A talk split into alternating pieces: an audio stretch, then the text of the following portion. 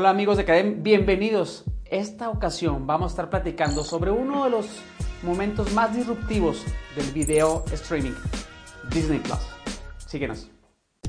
Hola, soy Jorge Espino, CEO de Cadem. En este canal nuestra especialidad es el desarrollo de las competencias directivas a través de estudio de casos reales. Los casos son situaciones que le han sucedido a empresas nacionales o internacionales en materia de finanzas, operaciones, dirección, factor humano, marketing, en fin, todo lo que nos sucede en el día a día en nuestras empresas. Aprender a través de historias es más sencillo que memorizar frases y conceptos. El aprendizaje por el método del caso es una forma práctica y sencilla de acercarse a la realidad empresarial. Bienvenidos a Academia. Y hablemos un poco, ¿realmente puede Disney atrapar a Netflix? ¿Lo puede alcanzar? ¿Lo puede superar? Es una guerra de transmisión que inicia desde 2019. Pero platiquemos un poquito. Después de que Bob Iger, director ejecutivo de Walt Disney Company, una de las compañías de entretenimiento líderes en el mundo, emocionó a los inversionistas con detalles sobre la próxima incursión de Disney en la transmisión de video durante su Día del Investor anual el 11 de abril del 2019. Él vio cómo el precio de las acciones de su empresa se disparó a un máximo histórico de más de 130 dólares por acción. Mientras tanto, Netflix, el titular dominante en el espacio de suscripción de transmisión de video, liderado por el director ejecutivo Reed Hastings, terminó al día siguiente con el precio de sus acciones en casi un 5%. La medida de Disney fue solo la última de una serie de acciones tomadas por compañías de entretenimiento nuevas y establecidas en una lucha por el dominio en la transmisión de video. Netflix había establecido una posición inicial en ese mercado después de ingresar a principios de 2007. En camino de acumular 140 millones de suscriptores en todo el mundo a principios del 2019 y gastar 10 mil millones en contenido anualmente, había evolucionado de una compañía que dependía de acuerdos de licencia de contenido a una que también tuvo un éxito significativo con su propia programación original, y eso había contratado a algunos de los creadores más destacados del mundo de la televisión en acuerdos a largo plazo. Pero ahora Disney se estaba uniendo a la refriega con su servicio exclusivo. Después de colaborar primero con otras emisoras para establecer Hulu luego comprar una participación mayoritaria en ese servicio y lanzar el servicio de suscripción de contenido deportivo a través de ESPN Plus en el 2018. Disney planeaba lanzar su servicio de suscripción Disney Plus en noviembre del 2019 a un precio de 6.99 dólares por mes, solo un poco más de la mitad del plan estándar de 13 dólares al mes que utilizaba Netflix y planeaba gastar más de un mil millones en programación original para el servicio solo en su primer año. Los ejecutivos de Disney proyectaron que Disney Plus alcanzaría de 60 a 90 millones de suscriptores para el 2024 y alcanzaría esta su punto de equilibrio en ese mismo año. Disney se está acercando a las ofertas de transmisión con armas de fuego, buscando tomar acciones y acelerar rápidamente el crecimiento de suscriptores dijo el director de una firma de calificación crediticia y señaló que Disney Plus se cargará desde el primer día con propiedad intelectual atractiva y con franquicias. Hablemos un poco de la historia de esta gran empresa, emblemática para muchos de nosotros y que sin duda alguna ha transitado a lo largo de nuestra vida. Disney fue uno de los conglomerados de entretenimiento líderes en el mundo en el 2019 y bajo el liderazgo de Iger, el valor de capitalización de mercado de la compañía aumentó de 46 mil millones cuando se convirtió en director ejecutivo en el 2005 a más de 230 mil millones a finales del 2019. A lo largo de este periodo, la compañía había ganado varias adquisiciones significativas del estudio de animación por computadora Pixar en el 2006, Marvel Entertainment en el 2009, Lucasfilm del cineasta George Lucas en el 2012 y más recientemente en el 2019 con 21st Century Fox en el marzo. Pero es en el 2019 cuando Disney operó cuatro unidades comerciales. La primera de ellas, Studio Entertainment, generando aproximadamente 10 mil millones de dólares de utilidad tan solo en el 2018, con todas las películas que se produjeron a través de Pixar, Marvel, Lucasfilm, entre otras. La segunda de ellas, redes de medios, es decir, generando más de 24.5 mil millones de dólares en ingresos durante el 2018. Esta unidad de negocios contenía las redes de televisión de Disney, incluida la ABC, canales de cable como el ESPN, radio, redes y algunas empresas asociadas de producción y distribución de televisión. La tercera, los parques, las experiencias y los productos, con ingresos de más de 25 mil millones de dólares también en el 2018. Este segmento abarcó todos los parques temáticos y centros turísticos de Disney, experiencias de cruceros, vacaciones, productos de consumo como juguetes, ropas, libros, videojuegos, todo lo que podemos encontrar de Disney a nivel mundial. La siguiente, directo al consumidor internacional, que fue formado en marzo del 2018, pero este segmento más nuevo comprendía el negocio internacional de Disney en contenido global y ventas de publicidad, y su subsidiaria de tecnología de transmisión BAMTech y sus servicios de transmisión Hulu, ESPN y ahora Disney Plus. Pero hablemos ahora, ¿qué hay del contenido de Disney Plus? Disney había otorgado licencias anteriormente de su contenido a empresas de tecnología desde que esas empresas desarrollaron por primera vez ofertas de video en línea. Por ejemplo, contribuyó con episodios de varios de sus programas de éxito cuando Apple lanzó su iPod de video en el 2005, lo que permitió a los usuarios comprar episodios individuales de la tienda de iTunes de Apple por un par de dólares. Y cuando Apple anunció su servicio de películas en línea el año siguiente, su línea incluía más de 75 películas de Disney. Siguieron después acuerdos con Amazon y su servicio de Video Prime Fandango Now, Google Play, Microsoft Movies en TV, Voodoo, entre otras. Pero en el 2014, Disney lanzó Disney Movies Anywhere, un servicio que permitía a los usuarios compraban cualquiera de los 450 títulos de Disney disponibles en cada una de esas plataformas, transferirlos a un casillero digital donde podían transmitir o descargar su contenido de Disney en una ubicación central. A lo largo de los años, Disney había firmado varios acuerdos con Netflix y para cuando el acuerdo de Netflix con Stars expiró en el 2012, Disney le había otorgado a Netflix acceso a episodios de televisión de sus cadenas ABC, Disney Channel y títulos de películas clásicas con licencias como Alicia en el País de las Maravillas, Dumbo, Pocahontas, entre otros. En el 2013, Disney firmó los derechos exclusivos en Estados Unidos sobre sus películas directas en video. Tres años más tarde, otorgó licencias para nuevos estrenos teatrales a Netflix durante la ventana de televisión de pago.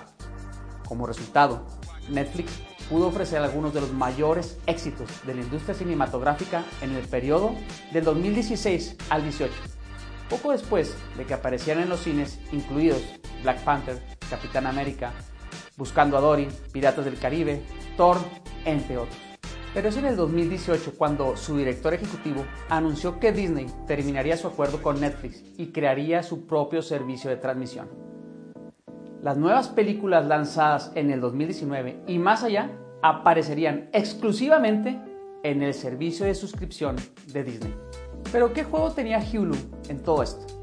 Hulu era un servicio de transmisión con sede en los Estados Unidos, pero que ofrecía una amplia variedad de contenido de televisión y películas pero originalmente establecida como una empresa conjunta entre los gigantes de los medios de comunicación NBC Universal y News Corp, y en el 2007 a la que Disney firmó como un tercer socio de capital, convirtiéndose así en el 2019 en el mayor propietario de esta compañía.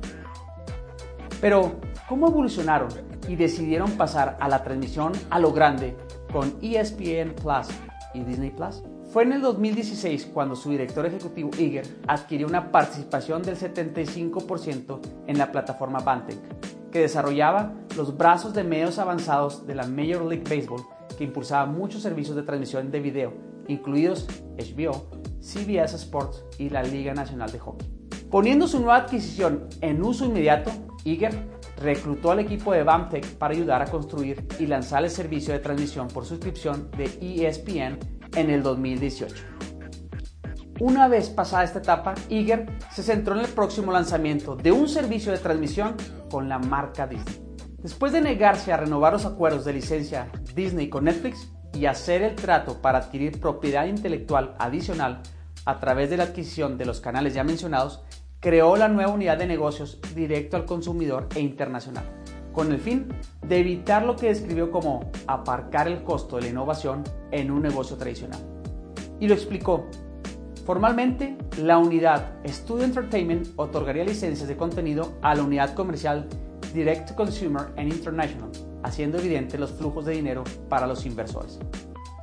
Durante su Investor Day en abril del 2019, Iger y su equipo de altos ejecutivos revelaron detalles importantes sobre el nuevo servicio de Disney Plus.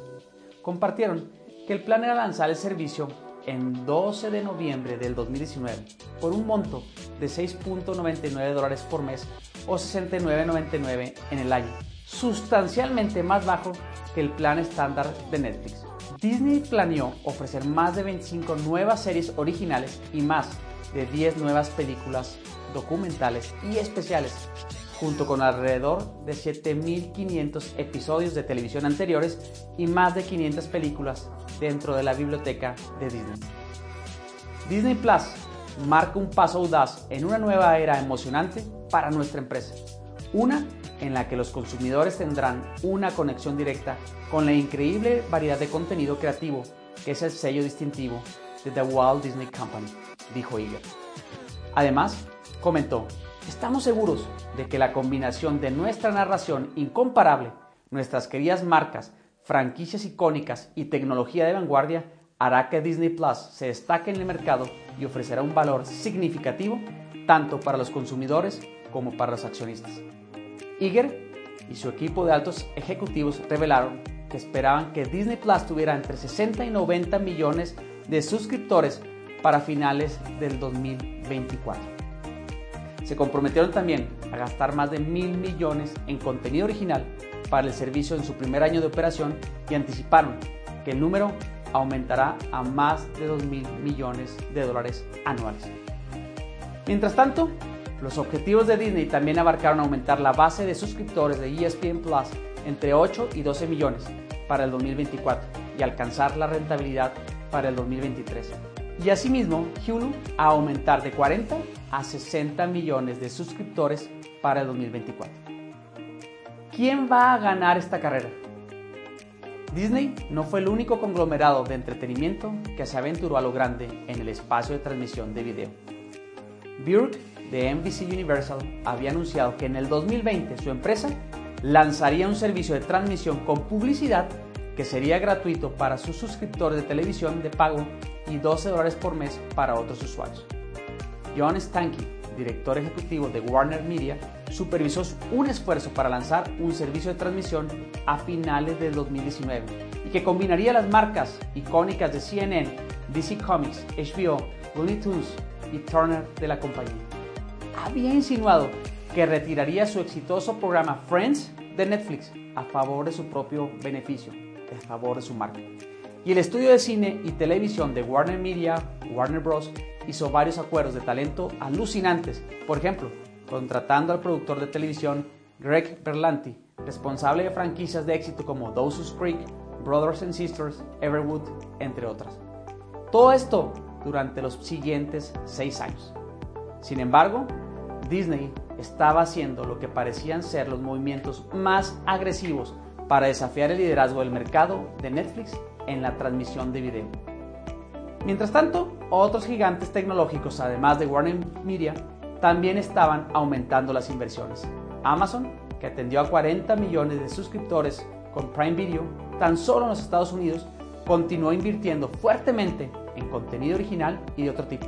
Apple se estaba preparando para el lanzamiento de su servicio de video por suscripción Apple TV, programado para debutar también en otoño del 2019 y se esperaba que presentara una cantidad significativa de contenido original encargado por un estimado de más de mil millones de dólares, que incluía nuevos programas de los mejores directores y actores como J.J. Abrams, Jennifer Aniston, Octavia Spencer, Steven Spielberg, entre otros. Apple planeaba ofrecer junto con contenido de socios como Amazon Prime, HBO, Hulu y Showtime a través de su plataforma digital.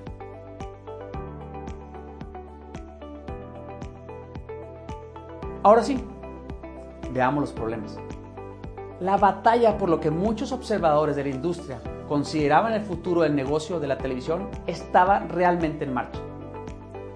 Primera pregunta, Iger y su equipo de ejecutivos habían encontrado la fórmula correcta para desbancar a Netflix como líder en la transmisión de video.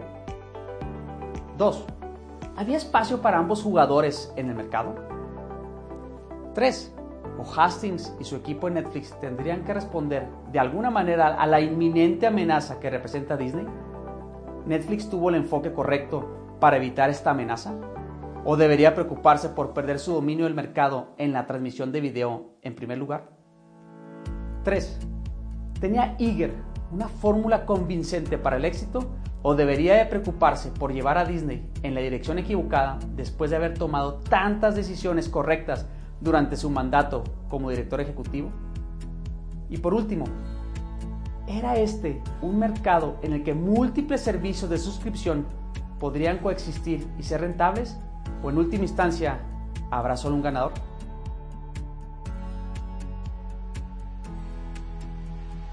Y ahora sí, las alternativas de solución. ¿Cuál es la razón de ser de Disney? El entretenimiento. Entonces, cumple su objetivo al estar incursionando en esta guerra de transmisión de video. Es el camino correcto. O en palabras del Mandalorian, este es el camino. El seguir los pasos del gigante Netflix era una apuesta arriesgada, pero se trata de una de las empresas más emblemáticas a nivel mundial. En temas especialmente de entretenimiento caricaturas, series, películas, parques temáticos que ayudan a crear todo un ambiente propicio para que el éxito esté asegurado.